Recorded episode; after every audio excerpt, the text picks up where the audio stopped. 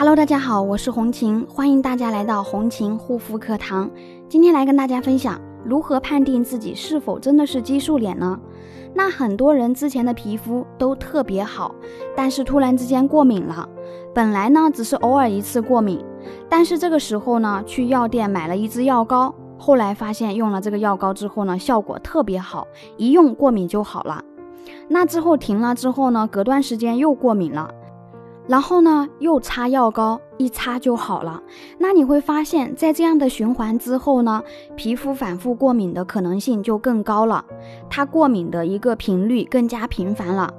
那还有一种呢，就是一直在使用某款产品里面啊，一些速效产品有激素的，使用的过程当中呢，啊，会发现皮肤会变得特别好。但是长期以来啊，不断的一直在用激素的话呢，那这个时候呢。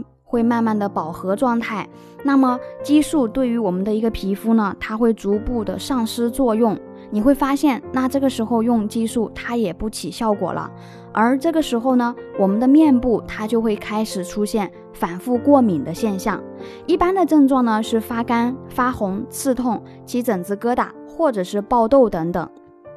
那么这些呢都是激素脸的表现症状。很多人认为这是敏感肌肤的症状。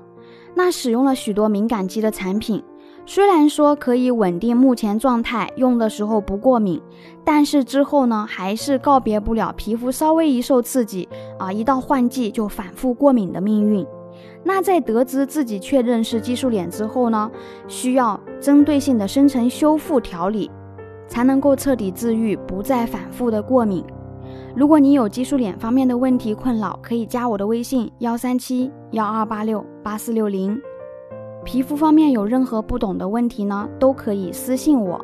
好了，今天的分享就到这里，感谢大家的收听，我们下一期再见。